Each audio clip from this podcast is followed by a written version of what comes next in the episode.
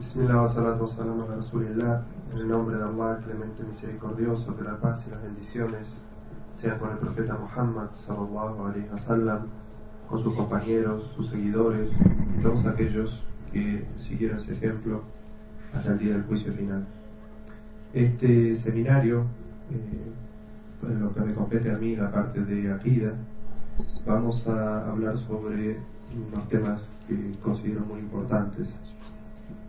Primero vamos a hablar sobre algunas definiciones que son muy importantes conocer para todos musulmanes y musulmanas, temas relacionados con la palabra akida, su definición y su implicancia eh, en, lo que es la doctrina o la, o la del musulmán, eh, la palabra imán y varios asuntos también que están relacionados, la palabra shirk, que es eh, idolatría, las los diferentes tipos de shirk y su implicancia también con respecto a lo que es la creencia, y la palabra kufur o incredulidad.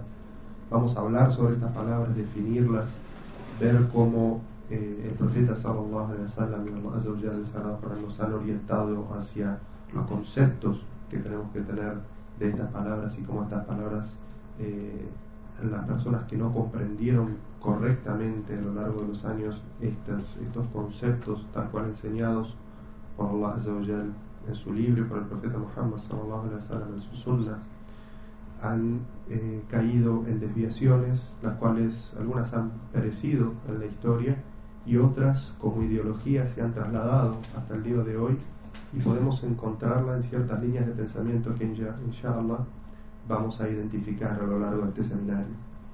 Luego de eso, el material que ustedes tienen es un poco más extenso, no nos va a alcanzar el tiempo para cubrir todo ese material, pero vamos a hablar sobre una de las tres partes del Tawhid, que es eh, el Tawhid de las Sifat, o el monoteísmo del musulmán respecto a los nombres y los atributos de Allah, principios que rigen la comprensión y también vamos a ver cómo algunos grupos o algunas eh, ideologías se desviaron en la comprensión correcta y cómo eso derivó en algunas desviaciones en doctrina que incluso pueden verse también hoy en la actualidad. Esos son, inshallah, los temas que vamos a tratar.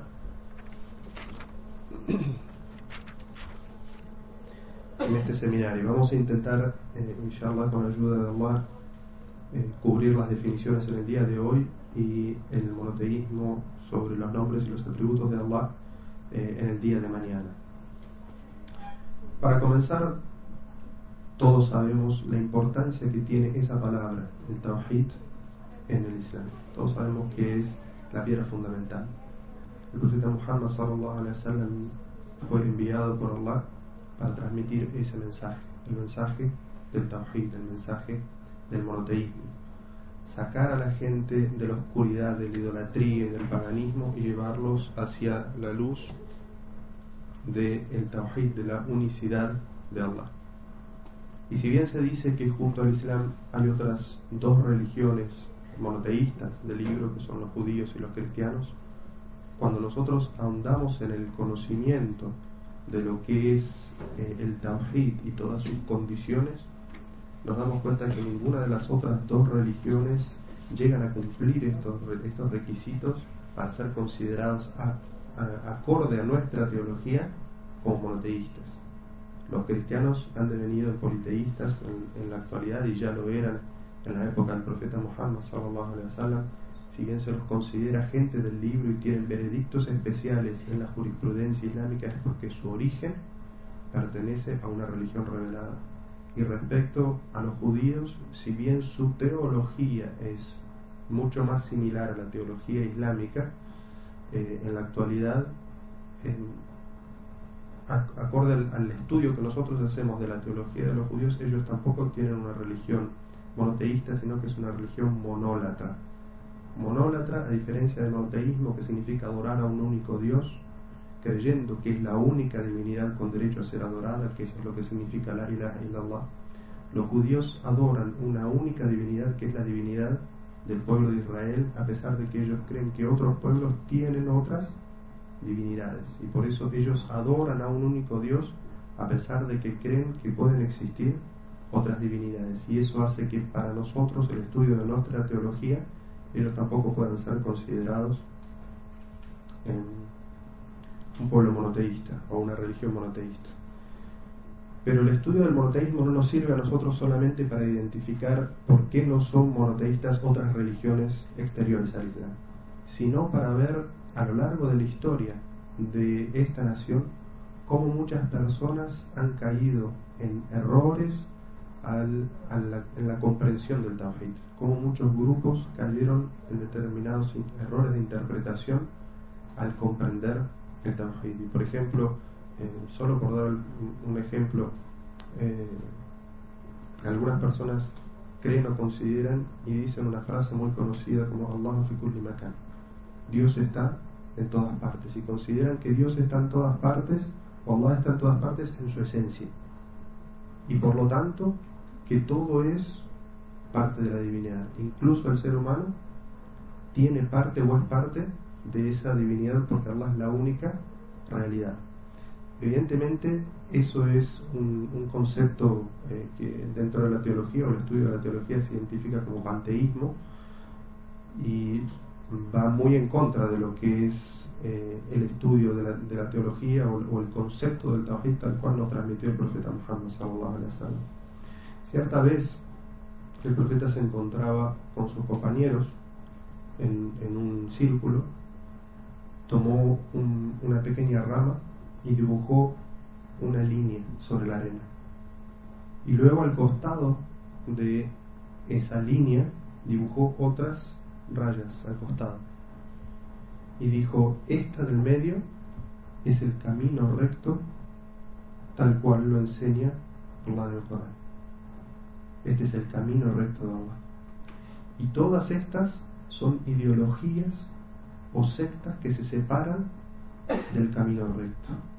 A la cabeza de cada una de estas líneas hay un shaitan, un demonio que invita, que seduce a la gente para, para sacarlas del camino recto y llevarlas por alguna de estas ideologías. El profeta Muhammad sallallahu alaihi wasallam enseñándonos un poco de metodología, a pesar de que Allah lo describe a él como que él no habla por deseo propio, sino que todo lo que él dice es inspiración. El profeta sallallahu alaihi wasallam nos enseña a nosotros a utilizar el Corán como prueba. Cada vez que decimos algo, utilizar una prueba. Y por eso el profeta sallallahu alaihi wasallam después de que termina de decir estas palabras cita una ley del Sagrado Corán que tiene ese significado. Y esa ley dice: "وأن هذا الصراط مستقيما فاتبعوه ولا تتبعوا السبل فتفرق بكم عن سبيله ذلكم وصاكم به لعلكم تتقون Este es mi sendero recto. El profeta sallallahu alaihi wasallam indica esa línea recta que había hecho en el medio síganla. Y no sigan otros caminos, es decir, esas rayas al costado que había hecho el profeta sallallahu alaihi wasallam, porque se van a dividir y se desviarán del camino correcto. Es decir, el profeta sallallahu alaihi wasallam nos cita esta ley que encierra el concepto de sus palabras, este diseño de esta, de esta raya y las otras rayas al costado que significan cada una una desviación. Es decir, el profeta sallallahu alaihi nos está diciendo en ese hadith que van a salir de entre los musulmanes gente que se desvíe del camino. Lo que nos está diciendo el profeta sallallahu alaihi wasallam es que uno no debe considerar todo lo que dicen los musulmanes como que es correcto. Correcto es el camino recto de Allah, que está en el Corán y en la sunna del profeta sallallahu alaihi wasallam. Pero que va a haber otras ideologías, las cuales el musulmán tiene firme el conocimiento del Corán y de la Sunna, va a poder identificar y mantenerse en ese camino recto, porque de manera contraria estaría cayendo en esos dos peligros que define esta ley, que son, se van a dividir, es decir, se van a escindir del, de Ahlus Sunnah wal o, o la Umma de los musulmanes y se van a desviar. Son las dos cosas que menciona, los dos peligros que menciona esta ley. Y por eso es tan importante para el musulmán el estudio de la, de la de la teología y específicamente del Tawhid. Y yendo un poco hacia la realidad de los musulmanes, uno, uno eh, no, puede ignorar que estos dos grupos que existen en, la sociedad islámica en la que nosotros vivimos, aquellos que son de origen de una familia eh, musulmana que viene o que ha emigrado de un eh, país islámico en el cual pueden encontrarse muchos conceptos que no son propios del Islam, sino que están más relacionados con una cultura. Entonces para ellos es muy importante estudiar Corán y Sunna para saber distinguir qué es exactamente parte del Islam y qué es exactamente parte de su cultura. Y este otro grupo, que son aquellos que son eh, originarios de, de un país no musulmán y que vuelven al Islam, se convierten al Islam, pero que traen consigo toda una mochila, toda una vida de experiencias, de haber sido eh, ateo, de haber sido católico, de haber sido cristiano evangélico, testigo de Jehová, eh, autodidacta respecto a las religiones eh, o cualquier línea ideológica. El solo hecho de que uno diga la shahada, de que uno lea un poco sobre el tawhid, identifique que el Islam es la, la verdadera religión e ingrese al Islam, eso no garantiza que toda esa otra mochila anterior todos esos conceptos que uno traía se borran inmediatamente por el solo hecho de decir la shahada. Es decir, que uno como musulmán debe, como musulmán nuevo, debe estudiar en profundidad el tawhid para ver cuáles de sus conceptos anteriores al Islam respecto a la divinidad respecto a la aplicación de lo que es el concepto de la divinidad en su adoración estaban equivocados por sus conceptos anteriores. Y esto lo encontramos en la zona del profeta Muhammad sallallahu alaihi wasallam. Se narra en, un hadith que es auténtico que el profeta había salido en una misión junto a algunos de sus compañeros y se detuvieron en un lugar para descansar. En ese lugar donde se detuvieron el profeta sallallahu y sus compañeros y muchos de estos compañeros que acompañaban al profeta sallallahu eran musulmanes nuevos. Acababan de pronunciar hacía muy poco tiempo su shahada y el que nos narra el hadith aclara eso. Y dice, Islam. Hacía poco que nos habíamos islamizado. Entonces uno de esos compañeros del profeta, sallallahu pero que era nuevo musulmán, va donde el profeta y le dice, mensajero de Allah, cuando hacíamos estos viajes y nos deteníamos, pasábamos por unos árboles como los que hay aquí que se llaman Tata Anuat, ese era el nombre de los árboles, y solíamos colgar en ellas nuestras espadas para que se vean de esa manera bendecidas por la buena suerte y tener buena suerte en la batalla. El profeta sallallahu alaihi wasallam escucha esas palabras del sahabi que le está diciendo que cuáles eran sus conceptos sobre algo tan trivial como la buena suerte o la mala suerte anteriores al Islam. Sin embargo, el profeta sallallahu alaihi wasallam se enoja. Se puede ver el enojo en su rostro y le dice, le dice a este sahabi Dice, ciertamente acabas de repetir las palabras que le dijeron los judíos al profeta Moisés. Haznos un ídolo como ellos tienen un ídolo. Y esto habla sobre la historia cuando los judíos salen, escapan de las garras de Faraón y pasan por un pueblo que adoraban un ídolo. Algunos de los pueblos de, de los israelitas le dicen al profeta Moisés, haznos una representación del Dios que nosotros adoramos para que podamos verlo y adorarlo y tener devoción de él como ese pueblo tiene devoción de su ídolo. Y eso fue causa de que Allah les diera un castigo especial. Entonces el profeta sallallahu alaihi wasallam le dice, ustedes acaban de decir con eso de que designanos un árbol para que nos dé buena suerte, el mismo concepto que los judíos le pidieron a Moisés de que les haga un Dios, un ídolo. Porque en el concepto de nuestra teología, la buena suerte y la mala suerte es parte del qadar o de la predestinación, que es algo que designa Allah. Y por lo tanto sería atribuir, y por eso vamos a estudiar el tawhid de las o de los nombres y los atributos, atribuir un atributo que es único de Allah, el de la predestinación, o de lo que da buena suerte, o lo que da mala suerte, y a quién pedirle que nos dé buena suerte y pedirle protección contra la mala suerte, pedirlo de un árbol en lugar de esperarlo de Allah Y este era, como dijimos, un compañero del profeta Muhammad sallallahu alaihi wasallam que se acababa de islamizar. Entonces esta historia nos demuestra que musulmanes que vienen de cultura y musulmanes nuevos tenemos necesidad imperiosa de estudiar el Tawhid para saber distinguir qué es lo correcto sobre esta ciencia y qué es lo que debemos cambiar de nuestros conceptos anteriores para aferrarnos a la pureza del Tawhid tal cual está descrita en el Corán y en la Sunna. Una acida, una teología sencilla, porque el profeta sallallahu alaihi wasallam, como todos ustedes saben, fue enviado a todas las personas, a los cultos y a los ignorantes, a los mayores y a los menores. Entonces debía ser una teología sencilla que todos pudieran comprender. Lamentablemente muchas personas tratan de hacer de la teología una ciencia muy complicada que solamente aquellos que manejen el léxico de los filósofos puedan entender, pero esa no es la teología que transmitió el profeta Muhammad. La teología del Islam es una teología muy sencilla con unas condiciones severas, es cierto. El Tawhid en el Islam tiene condiciones muy severas para mantener la pureza, pero sin embargo es muy sencillo y muy, muy fácil para quien Allah se lo permite. Vamos entonces con la primera de las definiciones. Primero vamos a estudiar esta palabra desde lo lingüístico, es decir, qué significa en el idioma árabe. En el idioma árabe, cuando se usa la palabra eh, significa aquello que uno cree.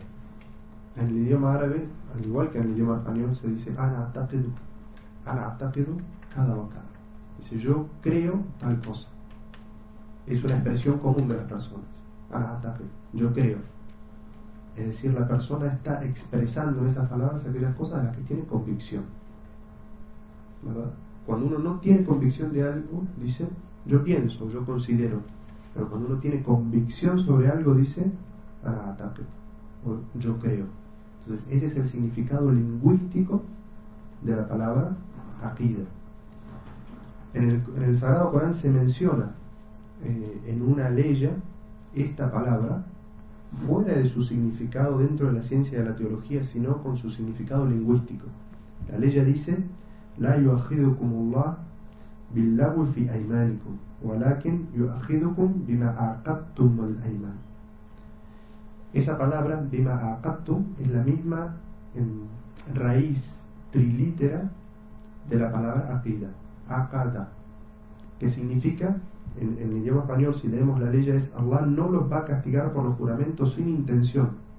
Es decir, cuando una persona está acostumbrada a jurar y jura por Allah, si uno lo hace por costumbre y no porque tiene la intención deliberada de jurar para darle firmeza a lo que está diciendo, Allah no lo juzga por esos juramentos que uno hace sin intención, a pesar de que el, profeta sallallahu alaihi nos aclara en sus enseñanzas que no es bueno tener esta costumbre de jurar porque sí en todas circunstancias.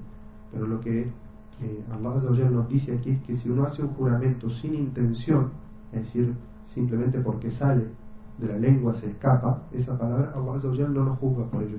Pero sí por aquellos que uno juró deliberadamente, es decir, tenía la intención deliberada de expresar ese juramento, entonces Allah sí lo toma en cuenta. ¿Qué significa esto?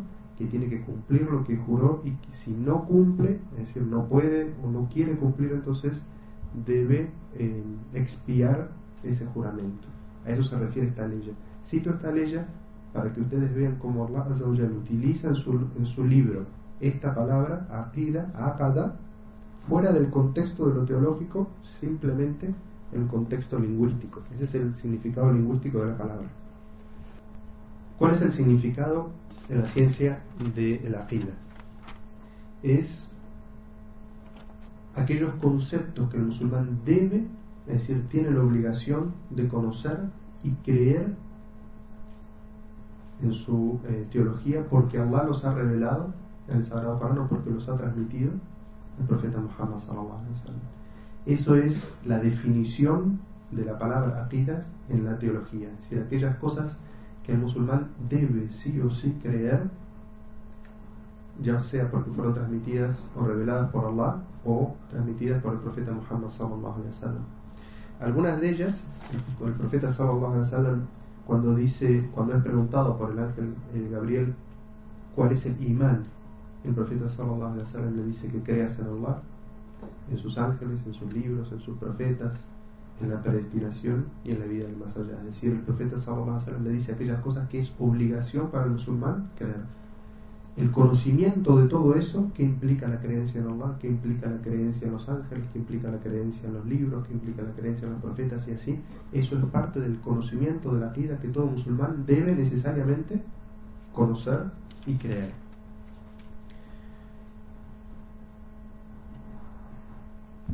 Cuando hablamos de la palabra akida, se habla de aquellas cosas que, como dijimos, el musulmán tiene como obligación creer, pero que no se tienen dudas.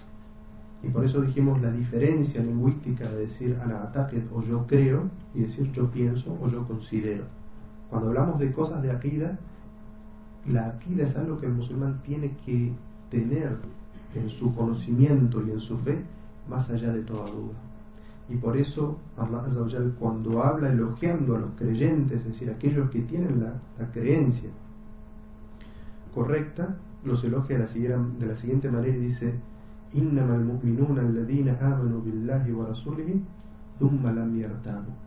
Dice, por cierto que los verdaderos creyentes son quienes creen en Allah y en su mensajero y no dudan. En otra eh, aleya también dice إنما يستأذنوك الذين لا يؤمنون بالله واليوم الآخر وارتابت قلوبهم فهم في ريبهم يترددون dice no creen en Allah ni en el día del juicio sus corazones están llenos de dudas y por ello vacilan es decir en la primera ley Allah en la primera ayah Allah elogia a los creyentes porque creen en Allah creen en, en el mensajero y todo lo que el mensajero transmite y no dudan sobre lo que Allah dice y sobre lo que el mensajero sallallahu les transmite. Diferente es esto a tener preguntas. Uno no debe confundir la duda, este la tabu, con tener preguntas o consultas sobre temas. No tienen nada que ver. Una cosa es preguntar para ahondar en el conocimiento y otra cosa es vacilar o dudar sobre si tengo esa creencia o no. Es decir, creo en los ángeles o no creo en los ángeles. Los ángeles existen o los ángeles son fuerzas del bien. Los demonios existen o no creo en los demonios, los demonios son fuerzas del mal. Es decir, ese tipo de conceptos. ¿Creo que Dios envió profetas o no creo? Eso es sobre lo que la, ley ya está criticando. O elogiando a los creyentes o criticando a los hipócritas y a los incrédulos. Es decir, que la vida son aquellos conceptos que el musulmán tiene para sí y no duda sobre ellos, lo que no significa que no tenga preguntas sobre los detalles de esa pila. Eso, eso sí es algo que evidentemente está permitido. Las creencias son sobre asuntos del oculto. Es decir, cuando hablamos del imán o hablamos de la vida, no hablamos de cosas que el ser humano puede llegar a conocer a través de sus sentidos. Entonces, que el sol sale, que la luna existe, que hay una montaña que se llama el Himalaya, no entra dentro de los asuntos de la Akida. La Akida es solamente aquellas cosas que nosotros no tenemos manera de conocer que existen o su descripción, si no es porque Allah lo revela en el Sagrado Corán o el profeta sallallahu alaihi wasallam nos dice sobre eso. Un ejemplo es el paraíso. El paraíso es algo que nosotros no tenemos capacidad. El ser humano, si se lo deja a su desarrollo intelectual, no tiene capacidad de herramientas para saber si existe o no. ¿Y cómo es su descripción? El ser humano no puede llegar a saber que existen siete puertas, que cada puerta tiene un ángel, que, cada una de, de esas puertas adentro de sí hay distintos grados, depende de las acciones que haya hecho la persona y que cada uno de los creyentes va a tener una casa especial y que si uno dice subhanallah le es plantado una palmera, todos esos conocimientos se puede llegar a ellos solamente a través de la revelación del Sagrado Corán y la Sunna del Profeta. Sobre ellos se forma el Aqidah. Asuntos de los que son conocidos, que el ser humano puede llegar a conocer a través de sus sentidos, no entran dentro del Aqidah. ¿Mm? Eso es, es algo que es muy importante y por eso Allah elogia a aquellos que creen dice al-ladina yu'minuna bil Allah los elogia. ¿Por qué? Porque ese es el acto de fe. Aquello que es claro y evidente y la persona cree, es decir, porque lo está viendo, porque lo escucha, porque sabe de su existencia a través de sus sentidos, eso no tiene ningún eh, mérito. Y por eso se dice que la fe se acepta de manera individual hasta que la gente comienza el momento del estertor de su muerte. Es decir, cuando la vida del más allá deja de ser un acto de fe y se transforma en un acto de yaquín, un acto de certeza. Es decir, cuando la persona está muriendo y se le presenta el ángel de la muerte, el más allá deja de ser un acto de fe para esa persona, sino que se transforma en una realidad que está viendo. En ese momento que crea o no crea, ya no sirve. Y de la misma manera, cuando comience el día del juicio, es decir, esta realidad en la que nosotros vivimos en este planeta, deje de existir y se, se eh, transforme y empiece a aparecer el día del juicio, la fe tampoco va a ser aceptada a las personas porque la gente que lleguen a ver esa manifestación o el final de este mundo, se les va a hacer evidente todo lo que hasta ese momento los profetas y los creyentes llamaban y ellos negaban. Entonces, al hacerse evidente, ya la fe no vale, porque deja de ser una fe en algo del oculto para transformarse en creer en algo que se puede ver y por lo tanto no tiene ningún tipo de elogio. Esto es lo que podemos decir de la palabra aqida. Pasemos a la segunda palabra, la definición de la palabra imán, que es, eh, normalmente nosotros la traducimos como fe. Allah dice en el Sagrado Corán, Qad al mu'minun. Por cierto, que triunfarán los creyentes. Entonces Allah nos habla de, de esa creencia, de esa fe, el mu'min que tiene imán y lo elogia.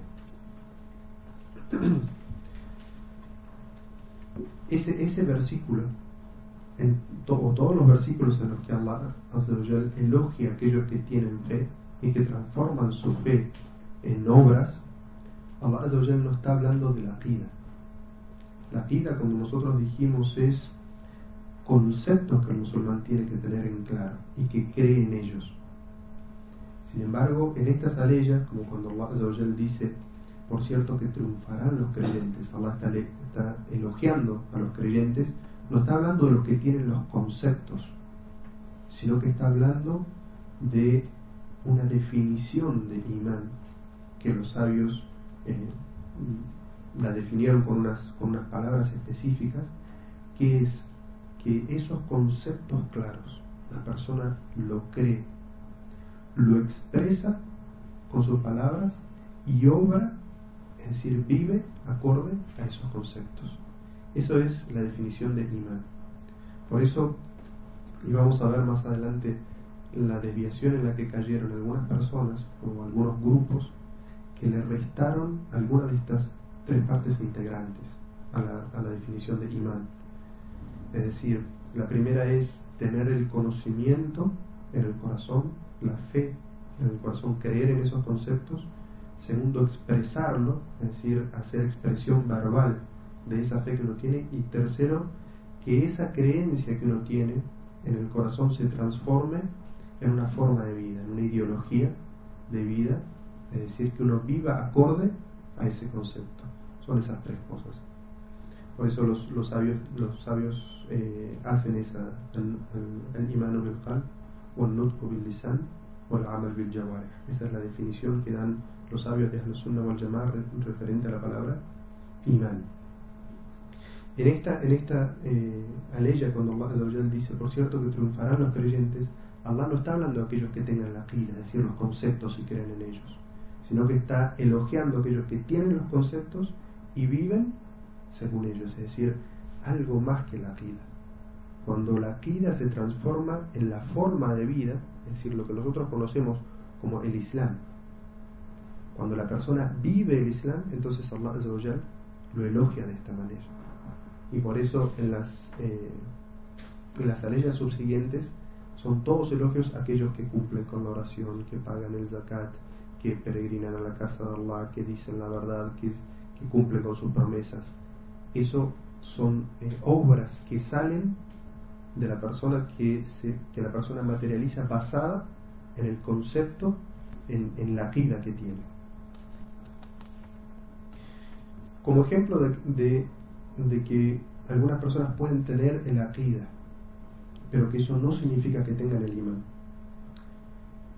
Encontramos el, caso de Faraón. El faraón, como ustedes saben, y dice en el Sagrado Corán, el faraón creía, sabía que él no era la divinidad creadora de este mundo. Y sin embargo, a pesar de que él creía eso, de que él sabía eso, él se autoproclamaba una divinidad. Y que solamente creyó, es decir, quiso de alguna manera em, seguir al profeta Moisés en el momento que, como dijimos, ya la fe no es válida, porque aquellas cosas que el profeta Moisés le decía que le iban a pasar a él, si él seguía persiguiendo al pueblo de los creyentes, se hizo realidad. Es decir, cuando él vio que el castigo de Allah caía sobre él, y no, no un castigo común, sino él fue testigo del milagro de que Allah abriera el mar para que pasaran los creyentes, y cuando él se internó a perseguirlos, las paredes de agua comenzaron a caer. Es decir, cuando él fue testigo de ese milagro, y en ese momento dijo, ahora quiero creer, Allah le dijo en ese momento, ahora no se te acepta. Él tenía el conocimiento de que Allah era la única divinidad, pero él se autoproclamaba una divinidad también, es decir, él tenía el conocimiento, pero al no vivir según ese conocimiento, Allah no, no se lo aceptó como imán, es decir, él tenía la vida, pero no, tenía, no, se, no se llegaba a transformar en imán y por lo tanto Allah no lo aceptaba como creyente. Otro ejemplo de esto es eh, Abu Talib, el tío del profeta sallallahu alaihi wasallam. Él dijo que él sabía que la religión de Muhammad sallallahu alaihi wasallam era la verdad, pero que si no fuera por la vergüenza social de rechazar la religión de sus padres y las creencias y las tradiciones de sus padres y creer en la nueva religión de Muhammad sallallahu alaihi wasallam y lo que eso significaba de denigración en la sociedad en la que él estaba viviendo, porque la gente de Quraysh estaba complotada en contra de los musulmanes y denigraban a todos aquellos que aceptaban eh, el Islam, él se hubiera convertido. Es decir, él sabía que el Islam era la verdad, él tenía la vida, él tenía la certeza, pero al no pronunciar su testimonio de fe, fíjense que el profeta sallallahu alaihi wasallam hasta último momento que era lo que le pedía a su tío Decía, tío, di una palabra por la que yo pueda interceder por ti el día del juicio. Es decir, que diga que la ilaha illallah. Que diga el testimonio de fe. Y él, al no decir ese testimonio de fe, que era el paso siguiente a tener el akida en su corazón, es decir, saber que el Islam era la religión correcta, se condenó. Porque el akida no se llegó a transformar en imán. Y el caso más em, emblemático podemos encontrarlo en Shaitan Shetán estaba en el paraíso. Él sabía todas las verdades. Y sin embargo, a pesar de saber todas las verdades, desobedeció directamente la orden de Allah y por eso se autocondenó. Entonces, el hecho de tener el conocimiento, si no hacemos una expresión de ese conocimiento con nuestras palabras y con nuestra obra, se queda solamente en lo que es el apida, conceptos que uno cree, pero no transformarse en la forma de vida, eso no es imán. Y acá podemos ver el enorme error de una expresión que es común en algunos musulmanes de decir la fe está en el corazón. Y con eso se excusan de hacer y decir cualquier cosa. Como que el Islam que ellos dicen tener en su corazón, la fe que ellos dicen tener en su corazón, los excusa de todo mal que ellos puedan hacer, de cualquier comportamiento que puedan tener. Dicen, la creencia o el imán está en el corazón, que eso es lo que Allah mira. Y, y con eso se excusan de cualquier comportamiento erróneo que ellos puedan tener, de cualquier pecado que puedan cometer o de cualquier negligencia que tengan respecto a las obras que son obligatorias que ellos cumplen. Dicen Allahu Ghafur Rahim o sea, no, les ha tocado hablar con alguien así que uno lo ve cometiendo un pecado y le, dice, hermano, la fe está en el corazón, Allah, Allah, es, Allah es clemente misericordioso. No se olvidan de los otros atributos de Allah, Allah Sariyul Hisab, Allah Shadid al Allah es rápido en ajustar cuentas, Allah es severo en el castigo.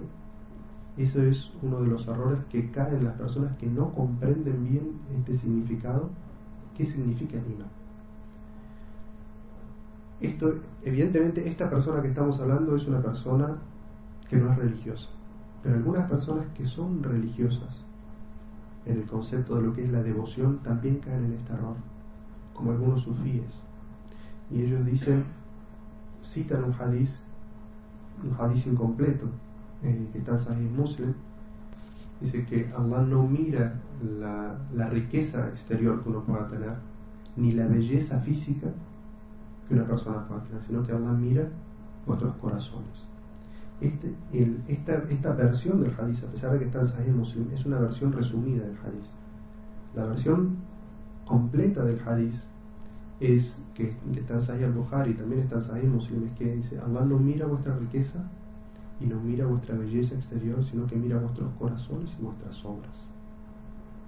Es decir, el profeta sallallahu alaihi wasallam está dando el concepto general, es decir, Allah Azzawajal, para juzgarlos no va a mirar si son ricos o pobres.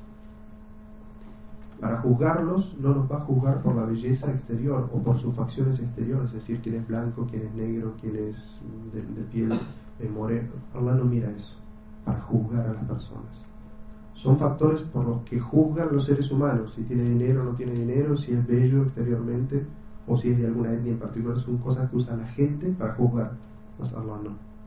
Dice Allah, ¿cómo, ¿a partir de qué lo juzga o basado en qué?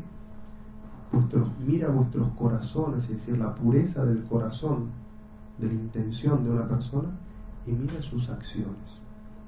Estas personas que comprenden mal el pensamiento o el, concepto del imán dicen, Allah no mira vuestra riqueza ni mira vuestra, eh, vuestra belleza exterior, sino que mira vuestros corazones, es decir, la pureza del corazón que no tenga, la bondad de corazón que no tenga. Y se olvidan de citar la última palabra que es el hadith completo del profeta Sallallahu que dice es decir, vuestras obras, es decir, lo que se transforme esa fe que tienen en el corazón en un comportamiento son las, dos balanzas que utiliza Allah para juzgarlo. Sobre eso sí nos juzga. Sobre la pureza que hay en el corazón y sobre cómo esa pureza se transforma en obras y condiciona nuestro comportamiento. Es decir, y por eso el, profeta sallallahu alaihi decía que aquella persona que su, eh, su comportamiento son pecados, su comportamiento no es acorde a lo que expresa la Sharia, eso refleja la debilidad de su fe o la inexistencia de su fe. Es decir, que la fe para ser verdadera, el imán para ser verdadero y ser considerable o considerado ante Allah necesita transformarse en una forma de vida, necesita transformarse en obras. Quien no transforme, quien no pase su creencia, lo que tiene en su corazón a obras, como los sabios dicen, es una fe que es muy débil o, en ciertas situaciones puede ser hasta inexistente. Es decir, algo, los árabes usan una palabra que se llama el idea, que es cuando alguien dice tener algo pero que en realidad no tiene. Una persona que aparenta, eh, como cuando alguien dice yo tengo un, piso en una calle muy exclusiva y tengo un auto y en realidad no tiene nada. ¿Verdad? Entonces una persona que dice sí, yo tengo fe, la fe es lo que está en el corazón, pero sus obras no reflejan eso, está diciendo algo que en realidad no tiene, pretendiendo tener algo que en realidad no tiene. Algo más que hay que saber sobre la relación entre el imán y las obras es que el imán no es algo estático, sino que el imán sube y baja. Cuando uno hace buenas obras, siente esa motivación extra para hacer más, es decir, ese incremento en su fe.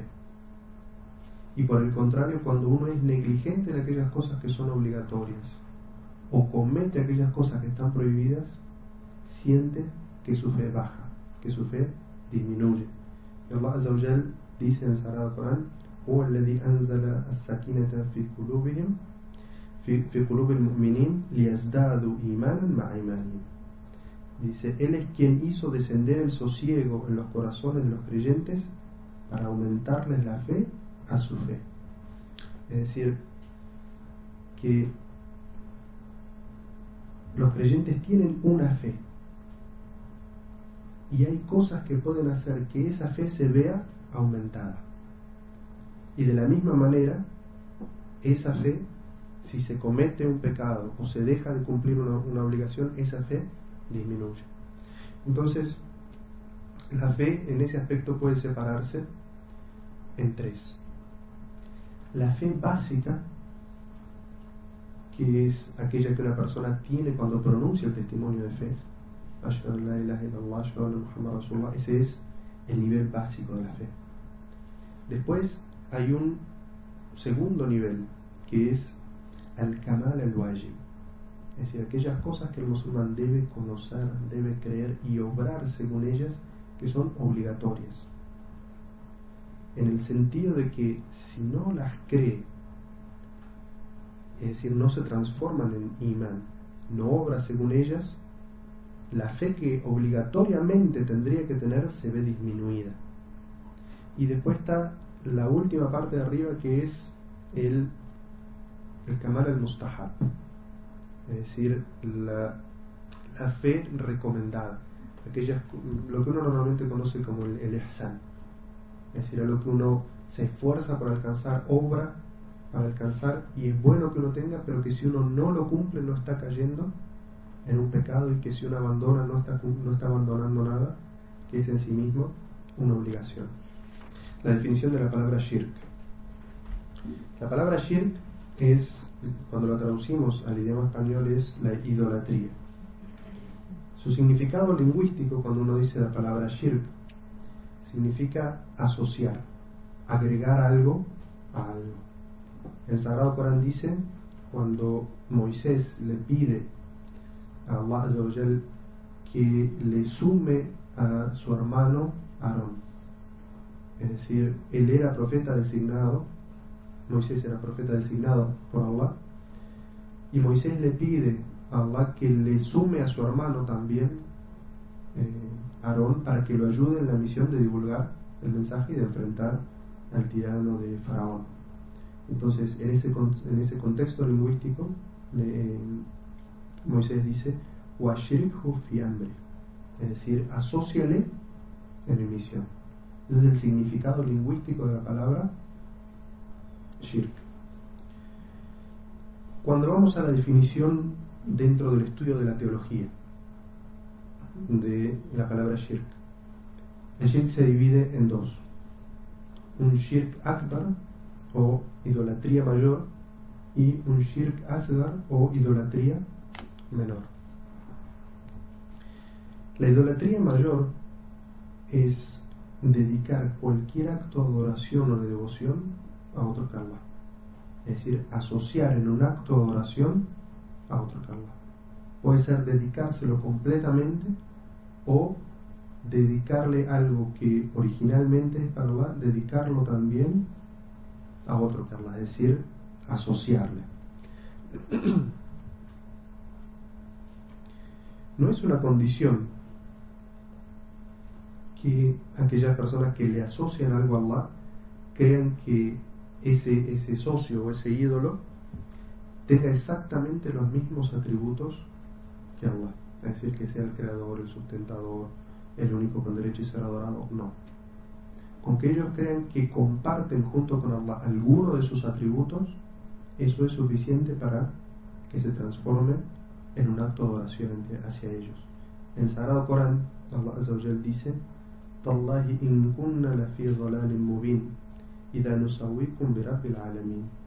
Dice, juramos por Allah que ciertamente estábamos en un evidente error, pues equiparábamos a los ídolos con el Señor del universo y los adorábamos. Esta ley en su contexto no está hablando de que esta gente no creía en Allah ni no adoraba a Allah, sino de que ellos le dedicaban a estos ídolos amor y obediencia en algunas órdenes, a pesar de que ellos creían en el Dios creador. Es perfectamente aplicable al caso de los cristianos hoy. Los cristianos creen en el Dios Padre, pero junto al Dios Padre creen en Jesucristo o, en el Hijo de Dios. al cual le dedican todos sus actos de oración y de devoción y eso puede verse más específicamente en los evangélicos. Ellos hacen todo en el nombre de Jesucristo. Juran por Jesús, eh, imploran por Jesús, utilizan de intermediario a Jesús. Es decir, ellos creen en el Dios creador. Pero respecto al amor devocional y respecto a la obediencia y otros actos de oración como eso que acabo de mencionar, jurar, eh, de, dedicar actos de adoración, eh, utilizar los intermediarios que el musulmán solamente hace por Allah, ellos lo hacen con Jesucristo. Entonces, aquí es que Allah nos está diciendo que ellos caen en el shirk mayor, es decir, en la idolatría mayor. No es necesario, como dijimos, de que ellos crean que ese ídolo tiene exactamente todos los nombres y los atributos y las cualidades iguales a Dios, no. Con que, con que comparta alguna de esos eh, nombres o atributos o actos que solamente Allah merece, cae en este acto de idolatría mayor. ¿Cuál es el peligro de la idolatría mayor? El peligro de la idolatría mayor es que quien lo comete, todos, todas sus buenas obras se ven malogradas. Nosotros no estamos viendo aquí el, eh, el Shirk al-Akbar o la idolatría mayor para identificarla solamente en contexto ajeno al Islam, es decir, los cristianos caen en idolatría mayor. No, algunos musulmanes también pueden caer en un acto de idolatría mayor. Y el peligro que tiene para los musulmanes es que si uno cae en un acto de idolatría mayor, todas las buenas obras que haya realizado hasta ese momento desaparecen. Uno pierde todo rédito o crédito que haya tenido hasta ese momento. Allah Azza wa dice en el Sagrado Corán ذلك هدى الله يهدي به من يشاء من عباده ولو أشركوا لحبط عنهم ما كانوا يعملون Esta es la guía de Allah, guía con ella a quien Él quiere de entre sus siervos. Pero si, hubieran, pero si hubieran sido de los que le asocian copartícipes a Allah, todas sus obras habrían sido en vano. Es decir, todas las obras que obraron hasta ese momento es como si cayeran, desaparecieran, se desvanecieran. y en otra ley dice, وَلَقَدْ أُحْيَ إِلَيْكَ وَإِلَى الَّذِينَ مِنْ قَبْلِكَ لَإِنْ أَشْرَكْتَ لَيَحْبَطَنَّ عَمَلُكَ وَلَتَكُنَنَّ مِنَ الْخَاسِرِينَ Por cierto que se te ha revelado, oh Muhammad, y también a los profetas que te precedieron, que si atribuyes copartícipes a Allah tus obras se malograrán y te contarás entre los perdedores. Es decir, el peligro mayor que tiene la idolatría mayor es para quien lo comete que todas las buenas obras que haya hecho hasta ese momento se borran. Es decir, tiene que arrepentirse y comenzar a orar de nuevo, pero todo lo que hizo anteriormente queda borrado. Y el, segundo peligro que tiene es que es el único pecado que Allah no perdona. Si una persona muere cometiendo, sin, sin haberse arrepentido, de un acto de idolatría mayor, Allah no perdona ese pecado. Fuera de ese pecado, todos los otros pecados que la persona pueda cometer, y como vamos a estudiar en, este, en este curso, se encuentran bajo el Mashiach o la voluntad de Allah. Si Allah quiere, castiga con justicia por ellos y si Allah quiere, en su inmensa misericordia los perdona, excepto este pecado de la idolatría mayor, el cual no es que Allah no pueda perdonar, sino que Allah ha jurado no perdonar. Allah dice en Sagrado Corán, Allah la yaghfiru an yushraka bi wa yaghfiru ma duna dhalika liman yasha. Allah no perdona que se le asocie a él, pero fuera de ello perdona lo que Allah quiere. Es decir, que si una persona muere habiendo cometido o cometiendo un acto de idolatría mayor sin haberse arrepentido, ese, ese pecado no es perdonable para Allah. Y por eso va a ser de los perdedores. Como, vimos en la, en, la, eh, la, ley anterior, Allah le borra todas las buenas obras que haya podido hacer hasta ese momento y en el más allá se va a contar entre los perdedores. Y por eso vemos que la idolatría mayor tiene dos peligros muy grandes. Que uno pierde todas las buenas obras y que no es perdonable el día del juicio. A diferencia de todos los otros pecados que uno pueda cometer respecto a negligencias de las obligaciones o caer en prohibiciones, uno siempre puede albergar la esperanza de que Allah los perdone o que a causa de las buenas obras que haya hecho porque el día del juicio es eso, son dos platos, un plato de buenas acciones un plato de malas acciones. Uno puede tener la esperanza de que sus buenas acciones sean más y esas eh, malas acciones no hagan que pierda el juicio. Pero una acción de un shirk mayor anula todo eso porque le quita todas las buenas obras que podría tener y Allah no lo perdona, es decir, que le quita esas dos esperanzas. Y por eso es que el musulmán debe eh, ahondar en el conocimiento del Tawhid para saber exactamente cuáles son las obras que el profeta sallallahu alaihi wasallam definió como shirk mayor. Porque esta terminología, como vamos a ver en un hadith que viene más adelante, del shirk mayor, del shirk menor, no es una, ni siquiera una terminología inventada eh, por los sabios a fin de, de detallar, no. Esta terminología está mencionada en la sunna del profeta Muhammad sallallahu aquellos actos que son de un shirk mayor y aquellos actos que son de, como vamos a ver, un shirk menor que no implica la gravedad de esto. Y ese crimen que puede ser eh, la idolatría mayor, Allah la describe de esa manera, como el crimen más terrible y la peor injusticia. El profeta sallallahu alaihi wasallam una vez fue preguntado cuál era el, pecado más grande ante Allah. Y el profeta sallallahu alaihi wasallam respondió que proclames que Allah tiene copartícipes siendo que Él solo te ha creado. Esa es la injusticia o el, pecado más grave. Y como dicen, Walillah el, el ala, o para es el, el ejemplo más sublime, pero si nosotros hacemos un ejemplo humano de eso, Supónganse eh, un padre y una madre que se esfuerzan todo por darle a su hijo. Hacen el mayor de sus esfuerzos. Ellos lo traen a este mundo, lo cuidan cuando es niño, eh, se esfuerzan por darle de comer, darle salud, darle educación. Y su hijo, cada vez que tiene una palabra de reconocimiento, de agradecimiento, es para el vecino. Dice, gracias a don Pedro.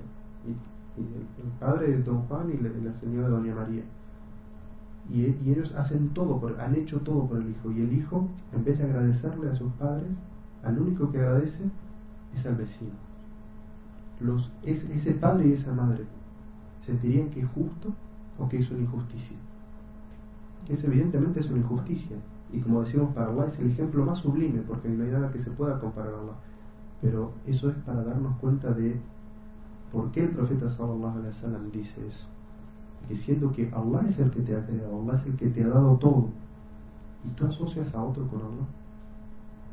Y por eso Allah cuando eh, habla del, shirk en el Corán, vamos a ver que utiliza dos palabras, dice, Inna shirka la La idolatría es una enorme injusticia. En otra ley dice, y podemos ver que en esta, en esta ley se repiten, en estas dos leyes se repite una palabra que es adim, que es como algo grandioso. Y en, este aspecto lo estamos eh, traduciendo como algo que podría ser terrible, ¿verdad? Porque es, es mucho de algo. Cuando decimos adim, es, es, mucho, mucho, mucho de algo. Entonces, Allah lo describe en el primero como dhul, es decir, una injusticia muy grande. El shirk es una injusticia muy grande porque Allah es el que nos ha creado, es el que nos ha dado todo. Y cuando la gente tiene que adorar y agradecer y ser obediente en vez de ser agradecido y reconocer a Allah, reconoce a sus ídolos, agradece a los ídolos y le pide a los ídolos. Y eso, uno lo puede ver muy claro en, en esta cultura cristiana en la que nosotros vivimos. Cuando necesitan a alguien, le prenden una vela a San Fulano o a, Santa Mengana. Y cuando se les cumple algo de lo que quieren, hacen una peregrinación a la tumba de no sé quién o a la capilla de no sé Es decir, ¿y Allah? No es, no es Allah que los ha creado y Allah que les ha dado todo. Sin embargo, cuando ellos tienen que obedecer y cuando tienen que demostrar devoción, se lo demuestran a sus ídolos. Y por eso Allah dice, Dice, por cierto que la injusticia es, la, idolatría es una injusticia enorme y, nada se equipara a esa justicia. Y en la ley siguiente dice, en el ayah siguiente dice, Dice, quien asocia algo a Allah comete un pecado gravísimo. Y un pecado es en sí mismo una injusticia. Pero lo que Allah nos está diciendo en esta, en esta ayah es de que es el pecado más grave que la persona pueda cometer. Y por eso, como vimos en la ley anterior, Allah dice que perdona cualquier pecado que uno pueda cometer, excepto ese, que es el pecado más grave. Y por eso, con esto nos damos cuenta, la idolatría mayor es una injusticia eh, muy grande que tiene hacia nosotros, eh, hacia los musulmanes, un peligro muy grande. Como dijimos que eh, se borren todas las buenas obras y que uno no puede encontrar de ello perdón. Y el único perdón, la única manera de buscar perdón de ello es el arrepentimiento.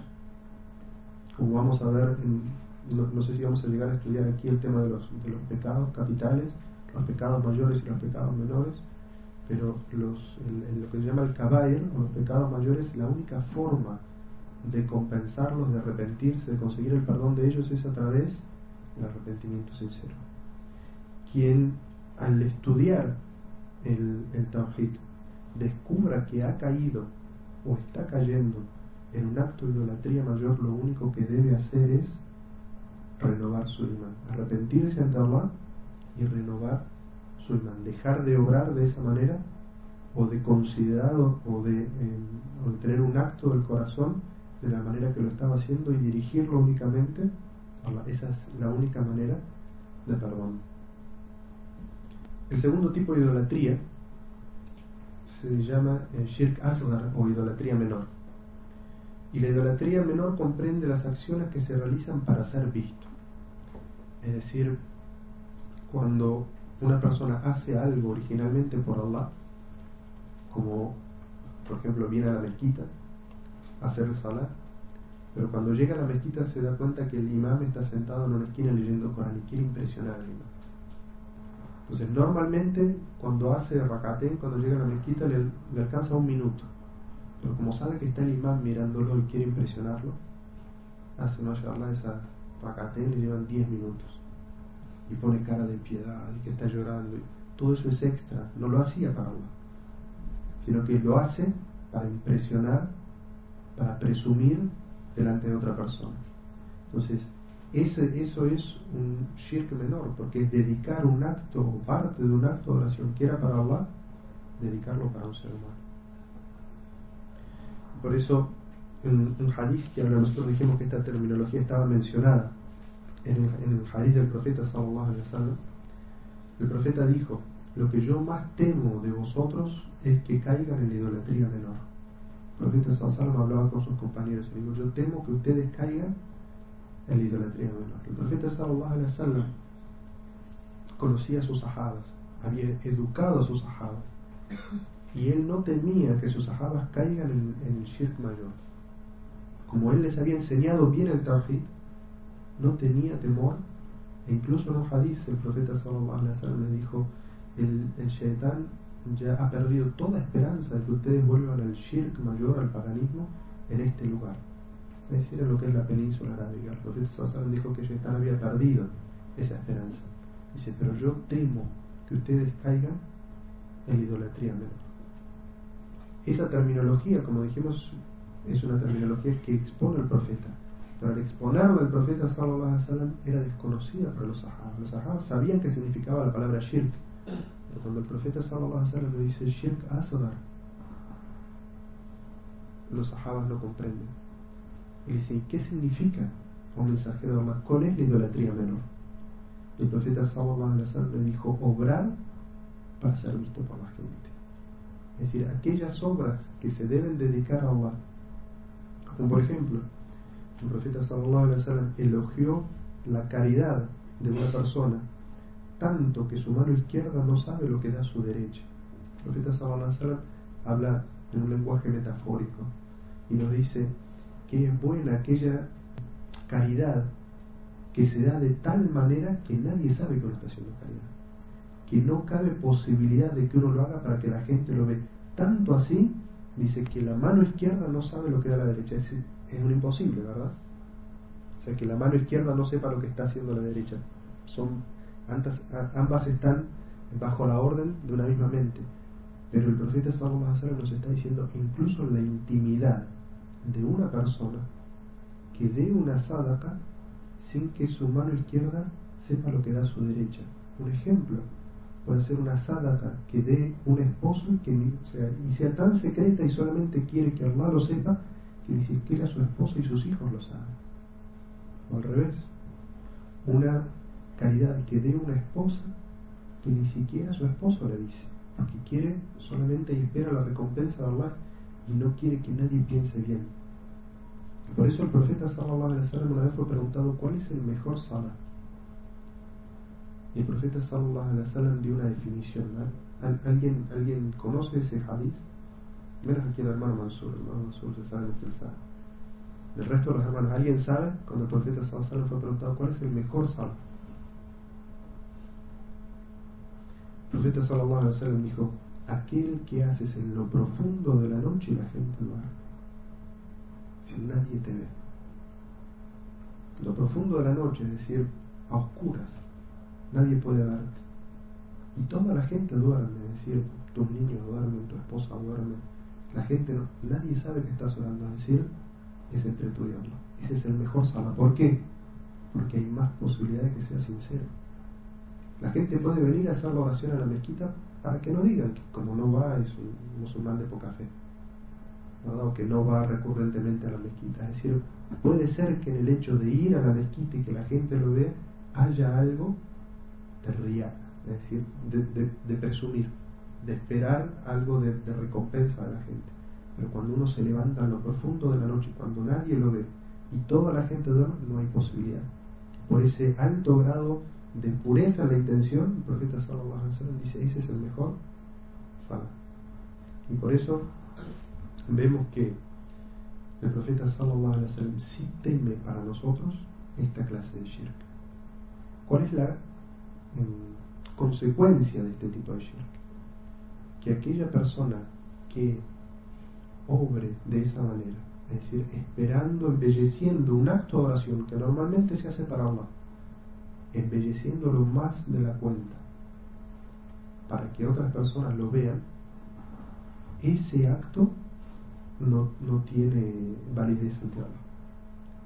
Y por eso en un hadith Qudsi, Allah le va a decir a la gente el día del juicio que cayó en ese tipo de obras, que vayan a la gente para la cual presumían a pedirle la recompensa de sus obras. Y evidentemente el único que tiene la capacidad de recompensar el día del juicio es Allah. Pero Allah nos dice eso en un hadith Qudsi para mostrarnos a nosotros la invalidez de esa obra.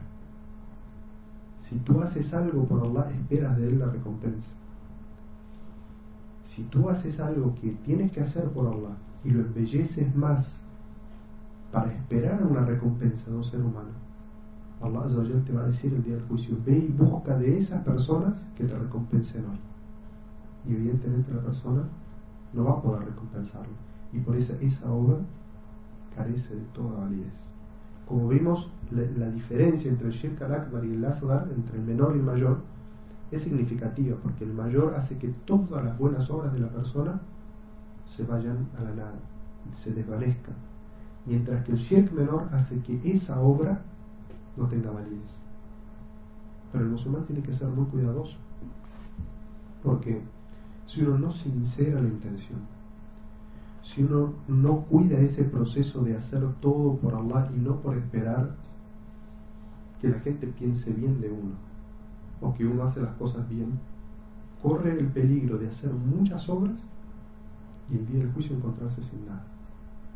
Como aquellas personas que quieren ir a hacer el Hajj por el renombre, para ser llamado Hajj después, y se complacen que la gente les dé ese título honorífico de Hajj o les gusta pagar el zakat en un día de Ramadán y llamar a todas las personas a su casa para repartir el zakat y que la gente sepa de que fulano de tal está pagando el zakat para que y digan que, es generoso. Y así.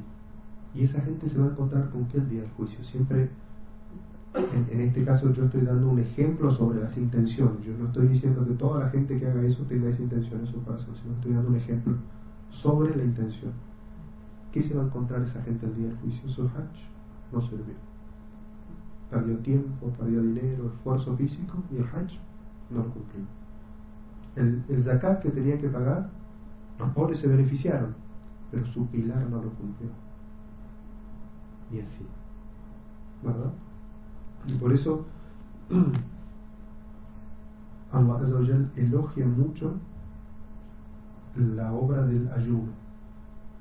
Y dice en el hadith que todas las buenas obras del ser humano son para él, excepto el, ayuno, porque Allah premia directamente por el porqué porque es el único acto de adoración que no puede verse por las personas. Uno realmente no puede saber por dentro si una persona está ayunando o no. Que está pagando el zakat, uno lo ve. Que está haciendo la shahada, uno lo ve. Que está haciendo el salah, uno lo ve. Que está haciendo la peregrinación, uno lo ve. Pero el ayuno nadie puede saber si una persona por dentro está ayunando o no.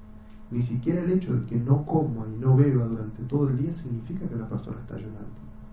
Porque en el concepto islámico, el ayuno es dejar de comer, de beber y de mantener relaciones sexuales desde antes de la salida del sol hasta la puesta del sol con la intención de adorar a Allah.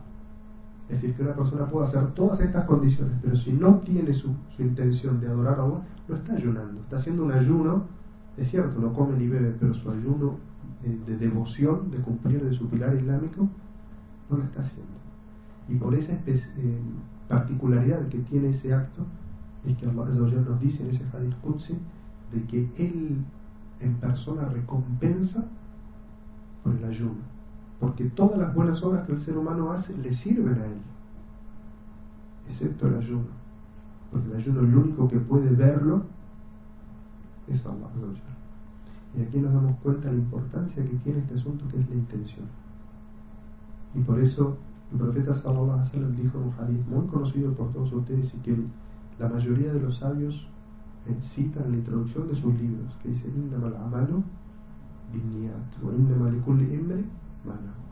Todas las acciones dependen de su intención y cada uno obtendrá recompensa acorde a la intención que puso. Hadith grandioso, los sabios dicen que es uno de los, de, los, de los pilares del conocimiento y de la ideología del Islam y está muy relacionado con este asunto del shirk al asgar o la idolatría menor. Lo que quiero decir aquí es que el musulmán debe siempre revisar su intención y luchar contra ella.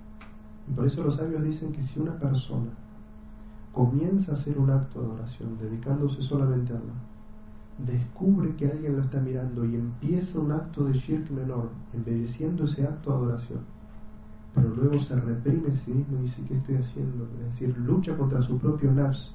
Dice, yo este es un acto de oración que quiero hacer solamente para Allah y no me interesa impresionar a nadie.